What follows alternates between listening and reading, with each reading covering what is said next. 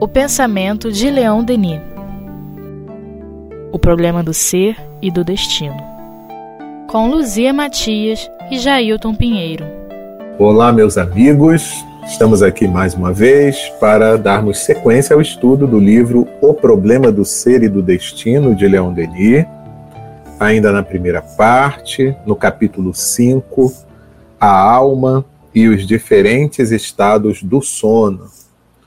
Avançando mais um pouquinho, nós vamos para a parte em que Denis nos diz assim: Às vezes, sente-se ao despertar, a vaga impressão de coisas poderosas entrevistas sem nenhuma lembrança precisa. Essa espécie de intuição, resultante de percepções registradas na consciência profunda, mas não na consciência cerebral, persiste em nós durante certo tempo e influencia nossos atos. Outras vezes, essas impressões traduzem-se com clareza no sonho. Eis o que Myers diz a respeito disso. Frequentemente, o resultado permanente de um sonho é tal que nos mostra claramente que o sonho não é efeito de uma simples confusão com experiências afloradas da vida passada, mas possui um poder inexplicável que lhe é próprio e que ele aure como o que ocorre na sugestão hipnótica das profundezas de nossa existência, que a vida de vigília é incapaz de atingir. Dois grupos de casos deste teor são suficientemente manifestos para poderem ser reconhecidos facilmente, notadamente aquele em que o sonho foi o ponto de partida de uma ideia obsessiva ou de um acesso de loucura real. É, e aí está trazendo uma citação né, de Myers, né? É um dos é, pesquisadores iniciais da psicologia que trabalhava com os fenômenos paranormais, né? Nesse momento inicial, eles eram estudados na mesma pelos mesmos observadores, né? Os fenômenos do transe, é, as, os desdobramentos, a hipnose, estava tudo sendo observado ali nessa busca de entender a psique, né? Mas tem assim um momentinho, né?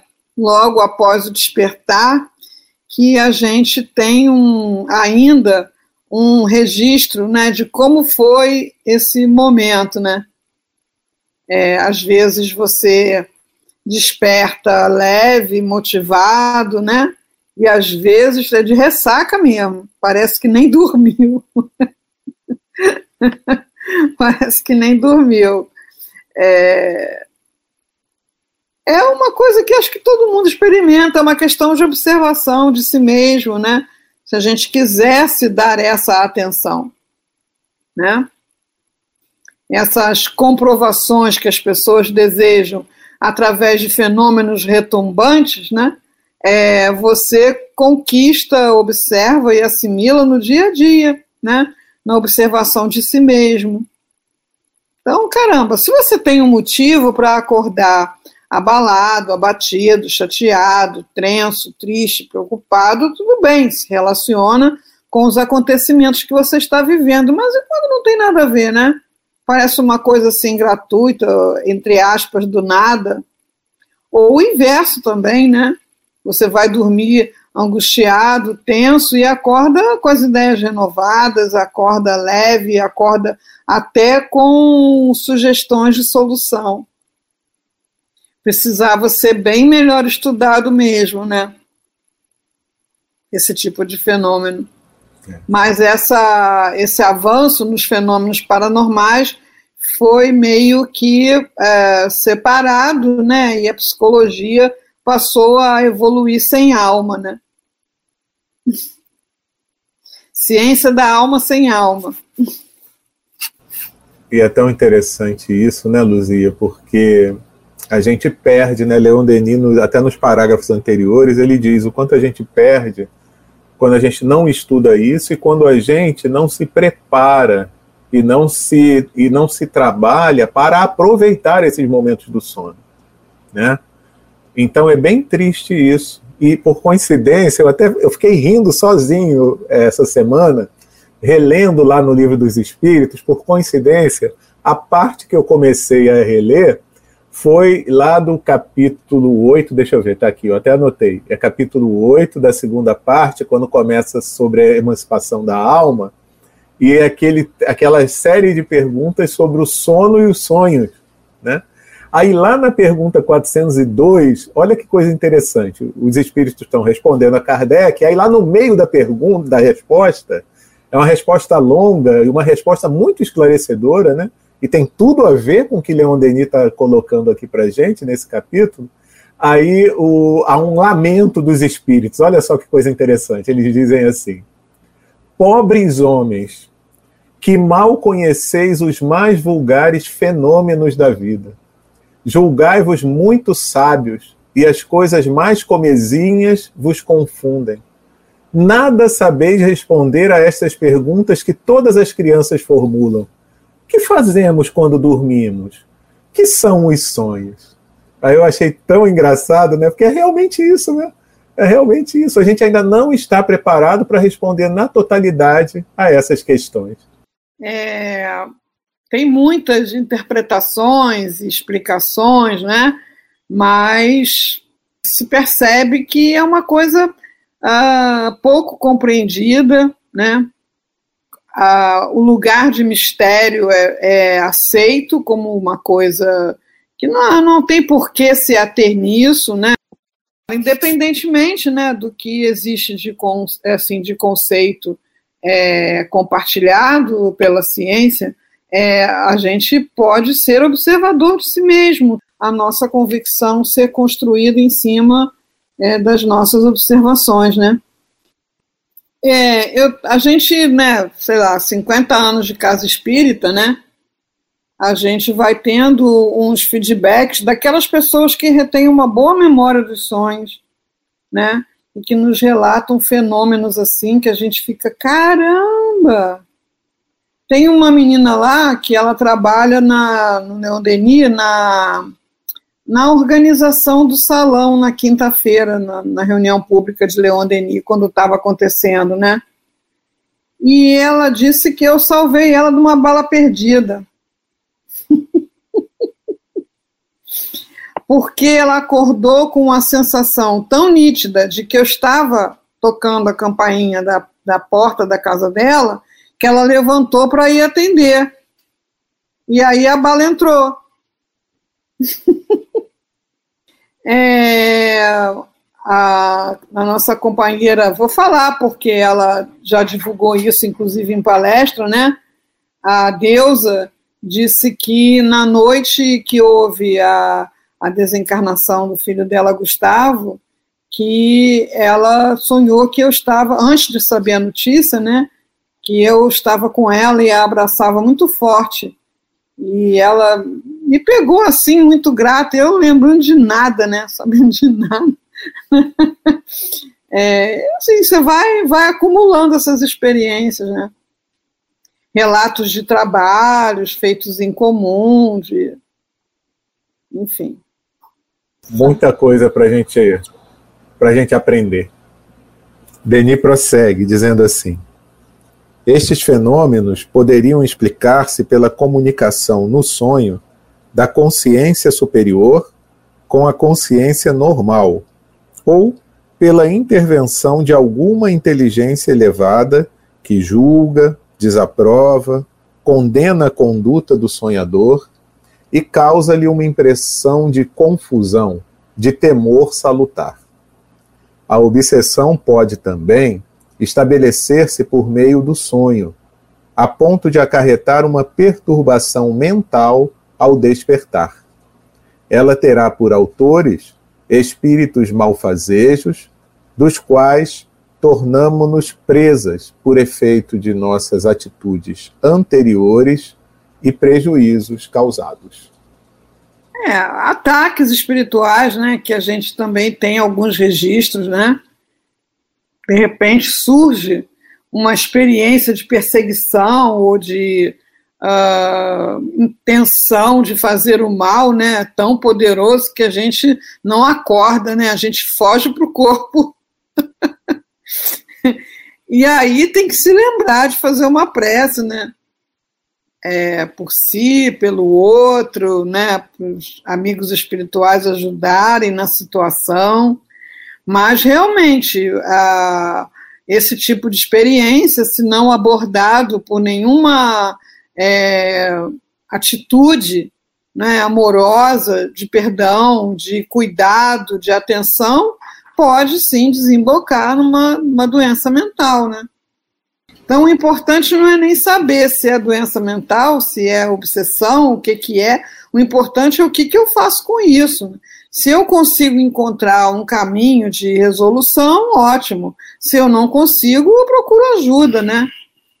Um atendimento fraterno, né? Uma casa bem esclarecida, que possa é, orientar o processo. Mas para todo mundo está valendo né? Aquele, aquela coisa de Santo Agostinho, né? Você ali ele trata da consciência superior e da inferior também, né? Já dá esse balanço, já faz uma limpeza das lembranças, das memórias, dos arquivos, já usa aquilo como autoconhecimento, que quanto mais autoconhecimento, mais autodomínio, menos você é manipulável por quem quer que seja, né?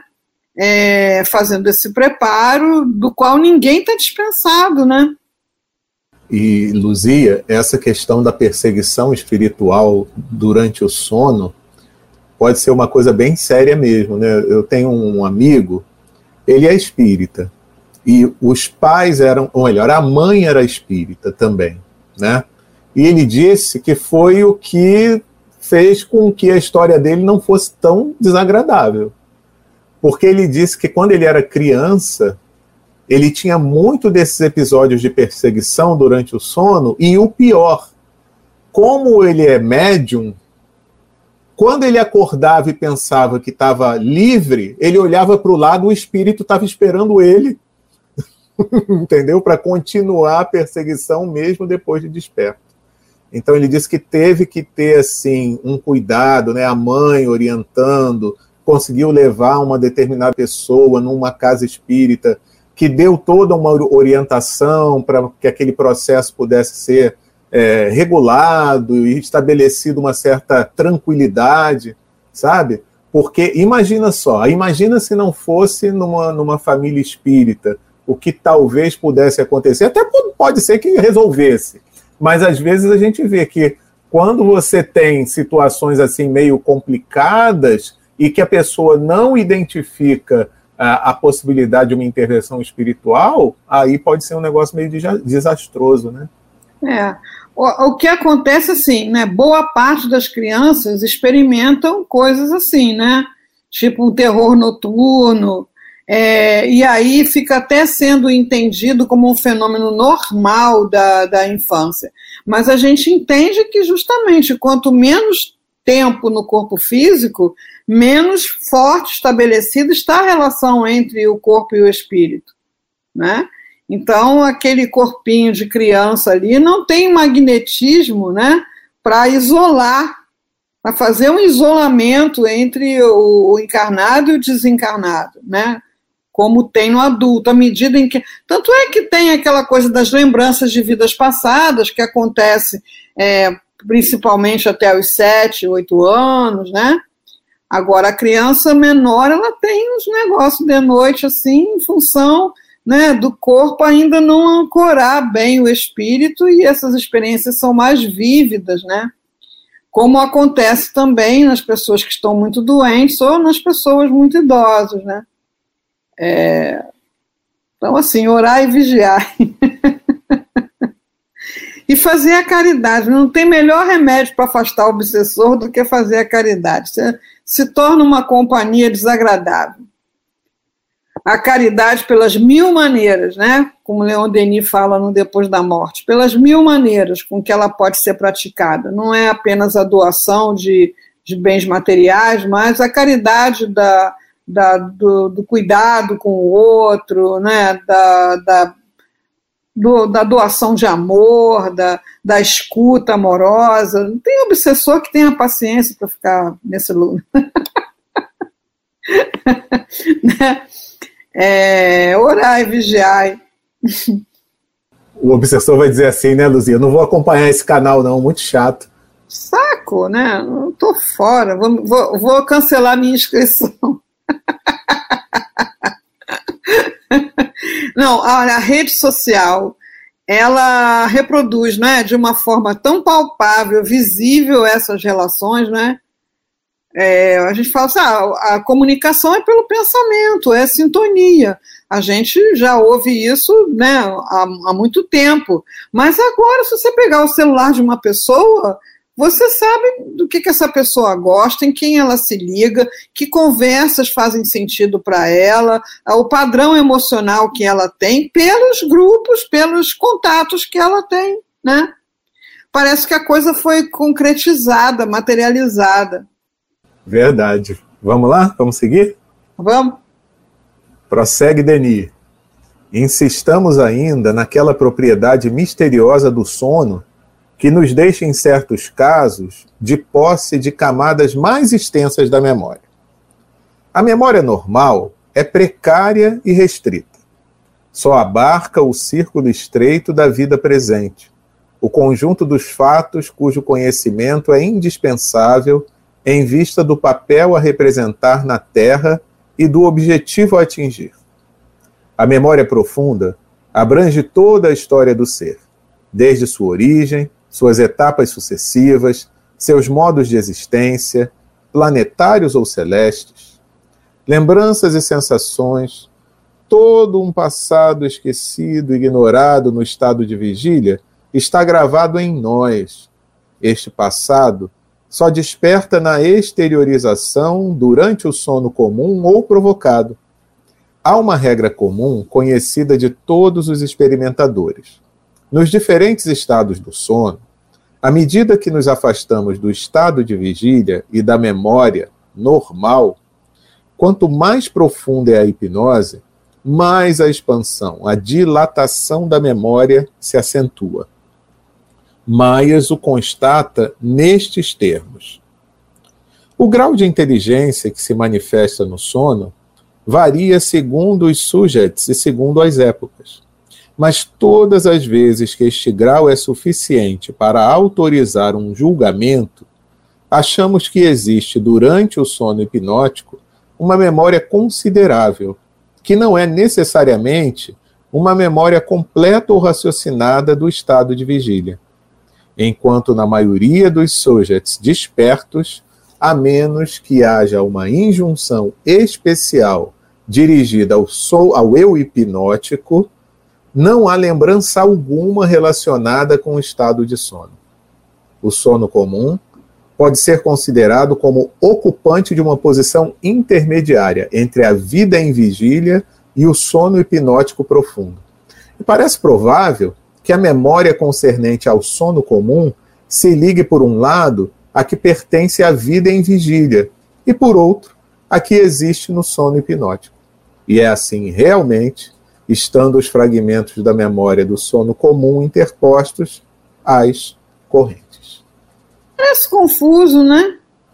Mas é, fica aí o convite para quem tem interesse no assunto não é? De estudar assim, em que ponto está o, o, o entendimento de sono é, pela, pela neurociência, né? Que já tem toda uma estrada de, de estudo após essa época, né? É, sobre hipnose, é, sobre a memória, porque é, Leon Denis se esforça bastante em trazer essas notícias da ciência do seu tempo, né? para levar convicção. E a gente, de repente, para consolidar a nossa convicção, temos que ir em busca é, dos conhecimentos da ciência do nosso tempo. Agora, é, indo para a experiência comum, né, ou os relatos que se tem, não é?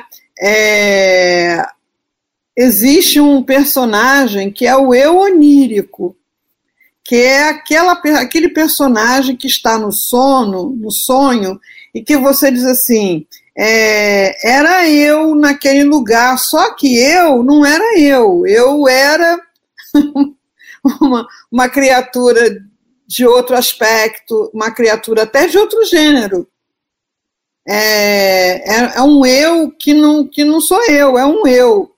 Né? E às vezes, claro que a gente sabe que a memória de vidas passadas é algo muito bem protegido, né? lá na memória perispiritual, né? dificilmente atravessa de forma nítida e completa para a memória física, é, tem experiências né, de coisas muito concretas, né? Como a gente recomendou já aqui aquele filme Minha Vida Noutra Vida, ou o livro, né? Em que a senhora dona de casa, o arquiteto, não sei, o marido que era arquiteto, lá nos Estados Unidos, começa a ter a memória, os sonhos primeiro, depois até em vigília, né, as imagens daquele lugar da Irlanda, onde ela acaba indo, né, e encontrando os filhos de outra encarnação ainda encarnados, é, e ela foi recebeu tipo que um chamado para desfazer o mal-estar que estava instalado lá, né? E assim, é, ela é atendida por hipnose, é legal ver o filme ou ler o livro para assistir a esse processo, né? Como ela é induzida a mergulhar naquelas memórias do eu é, espiritual, né? Da memória espiritual mais profunda. Mas assim, é, a gente ouve tantos casos, né? Tantas histórias das pessoas que sabem que são elas no sonho, só que estão usando uma roupa de outra época, estão num cenário de outro país, estão numa outra, né? Isso não pode ser muito nítido nem muito frequente, porque senão pira a criatura. Né? Não, vai, não vai conseguir se entender nem entender o, o cenário no qual está uh, colocado nessa vida, porque nessa vida, nesse cenário, tem um aprendizado específico a ser realizado. Né?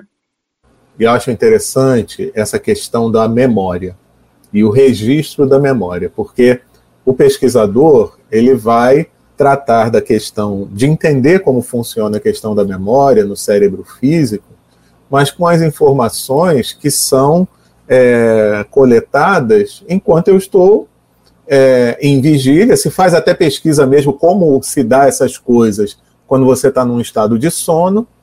Mas o que eu acho interessante é que, com o Espiritismo, a gente acrescenta uma coisa aí, que são as memórias que a gente tem quando está emancipado do corpo, e que essas memórias não estão no cérebro físico, estão no perispírito. Então, uma vez eu fiquei pensando sobre isso e depois eu falei, não, vou parar porque senão vai dar tilt aqui na minha cabeça. Porque eu fiquei pensando assim, como é que deve ser isso, né? Porque em algum momento eu devo fazer um download do que está no perispírito para o cérebro, ou devo fazer um upload do que está no cérebro físico para o perispírito. Mas será que o arquivo chega intacto ou será que ele chega corrompido?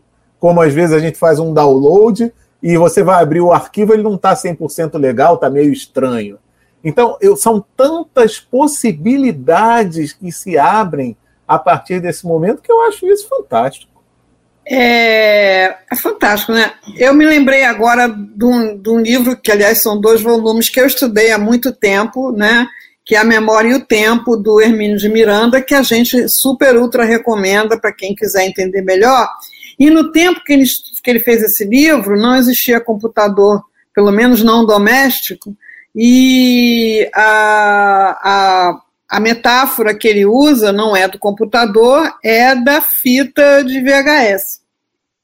É, usando, é, lembrando né, que no momento daquelas experiências de quase morte, as pessoas têm uma lembrança da sua vida daquele ponto para trás A lembrança não começa na infância até aquela, aquela memória rápida, né? aquela rememoração rápida, que faz parte dos fenômenos do, do da EQM, é, não é da infância até aquele ponto, é daquele ponto para trás.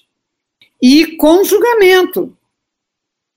Então não é uma simples lembrança de fatos, é uma lembrança de fatos ultra rápida, porque em segundos a pessoa relembra a sua vida toda e com, ó, oh, isso foi legal, isso não foi legal, isso foi bom, isso não foi bom, sabe? É, e ele faz analogia com aquela fita que a gente rebobinava, né? Então a gente vai desenrolando essa fita e gravando coisas, né? E no momento da desencarnação você rebobina a fita, porque a fita é, do, é o perispírito, né? É, hoje essa analogia do computador atende muito bem também. Mas é espetacular esse livro do Hermínio. Tem muito tempo que eu li, né? E traz é, trocentas referências muito interessantes. Então fica a dica, né, minha amiga? Fica super dica para quem gostou desse assunto. Então vamos seguir. Myers, em apoio ao que diz, cita vários casos em que fatos retrospectivos esquecidos e outros, dos quais aquele que dorme jamais tivera conhecimento, revelam-se no sonho. Veremos isto tratando da questão das reencarnações. As experiências de que Myers fala foram muito além do que ele previa, e as consequências disto são enormes. Não só foi possível, pela sugestão hipnótica, reconstituir as mínimas lembranças da vida atual, desaparecidas na memória normal dos sujets, como também reatar o elo partido de suas vidas passadas. Oi! É assim, a, é a base, o fundamento da, da, da terapia de vidas passadas, que tem a sua indicação uh, nos casos de fobias, né, de, de, comportamentos incompreensíveis que a pessoa tem e que realmente uh, colocam numa situação de muita é, doença né, emocional e que podem ser resgatadas, trabalhadas num diálogo, né, num outro nível, e esse retorno vir com a liberação daquele acontecimento. É, eu acho muito legal porque é um campo novo que se abre, né, de pesquisa, e a gente já vê que na atualidade, desde o tempo lá de Leon Denis, mas que ainda hoje se usa, né, a terapia de vida passada. E você tem resultados terapêuticos bons. Você resolve situações que são aqueles nós que estão ali na vida da pessoa, né? Estão deixando a pessoa, às vezes, paralisada, e ela consegue resolver aquela situação. Então, olha a aplicação prática. Então, não é somente você dizer, descobri que é assim que funciona. Não! Você está trazendo para uma aplicação prática e benéfica resolvendo a, a, a situação que é uma situação que prejudique muito a vida de alguém. Então eu acho isso aí fenomenal, né? A gente poder mergulhar nisso e poder trazer benefícios. Eu acho demais. Eu, eu ouvi o Décio falar numa palestra, depois não vi mais sobre isso, né? É, que estariam fazendo uns estudos com é, PET scan e que a pessoa, no estado de hipnose, acessava as lembranças de vidas passadas, é, que muitas vezes são atribuídas à imaginação, a, a coisas lidas em livros, etc. e tal, né? É, mostrando que a pessoa está acionando as áreas cerebrais responsáveis pela memória fazendo uma distinção é, documental, né, de que não é imaginação. A área da imaginação é outra. Né? Leon Denis teria posto tudo isso aqui, o livro ia ficar assim.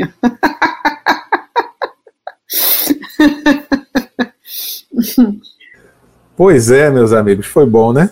Na semana que vem a gente continua então nesse capítulo, capítulo 5 da primeira parte a alma e os diferentes estados do sono. desse livro maravilhoso, O Problema do Ser e do Destino, de Leon Denis. Enquanto isso, durante a semana, vocês vão prestando atenção nos seus sonhos, hein? Vai fazendo uma anotação e outra, vamos ver se surge alguma coisa interessante para você prestar atenção e descobrir, olha que legal, realmente tem alguma coisa a ver o que acontece no meu sonho com de repente uma realidade que eu estou vivenciando do lado de lá enquanto eu durmo. E é isso, meus amigos. Um grande abraço para todo mundo, fiquem com Deus e até a próxima semana.